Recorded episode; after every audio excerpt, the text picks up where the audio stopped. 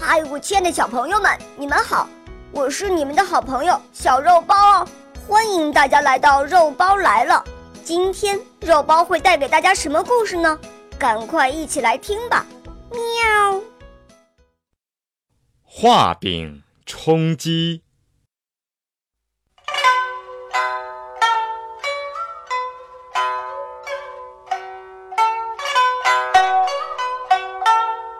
曹丕就是三国时候的魏文帝，他有一个特别信任的大臣，名叫卢玉。卢玉忠厚善良，学问也很好，为朝廷出了很多力。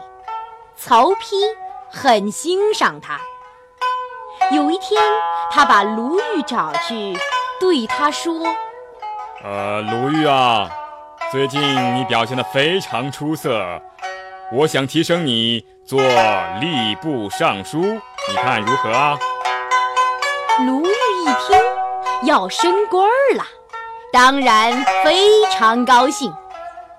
这时，曹丕又说：“不过要是这样呢，你原来的官位中书郎就空出来了。哎，你说让谁做？”比较好呢。卢玉想了想说：“嗯，中书郎这个官，说大不大，说小不小。我觉得一定要有些名气的人才能当吧。”曹丕听了，皱了皱眉头，没有回答。他叫人拿来了纸和笔。然后用笔在纸上画了些东西，递给卢玉看。卢玉一看，是个大饼，这是什么意思呢？他疑惑地看着曹丕，曹丕就指着大饼问他：“我画的是什么？”卢玉丈二和尚摸不着头脑，回答道：“呃。”回陛下，呃，这是个饼啊。曹丕点了点头，又问道：“嗯，那这个饼能吃吗？”卢玉更奇怪了，啊，呃，当然不能吃了，这是画出来的，又不是真的。曹丕微笑着点了点头，说：“啊。”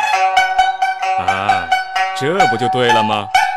人的名气呀，好比画在纸上的饼，只能看不能吃。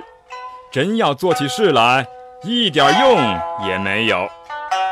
选拔人才可不能光凭他有名，还得看他是不是有真本事呀。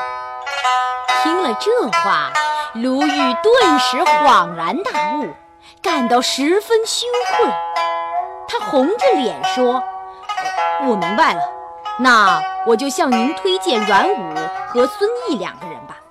他们虽然名气不大，但都是有真才实学的人，绝对适合做中书郎。”于是曹丕就任命孙毅做了中书郎。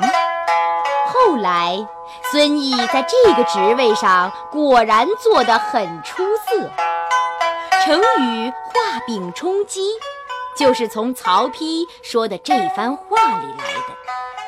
开始的时候呢，是形容有名无实；到后来，也比喻用空想来做自我安慰。好了，我亲爱的小朋友们，这个故事就讲完了。欢迎妈妈和小朋友们一起来使用伊氏娃娃。Juy 中药神奇水，修复皮肤棒棒的，对婴幼儿湿疹奶癣更有效果。妈妈们再也不用担心孩子有湿疹了。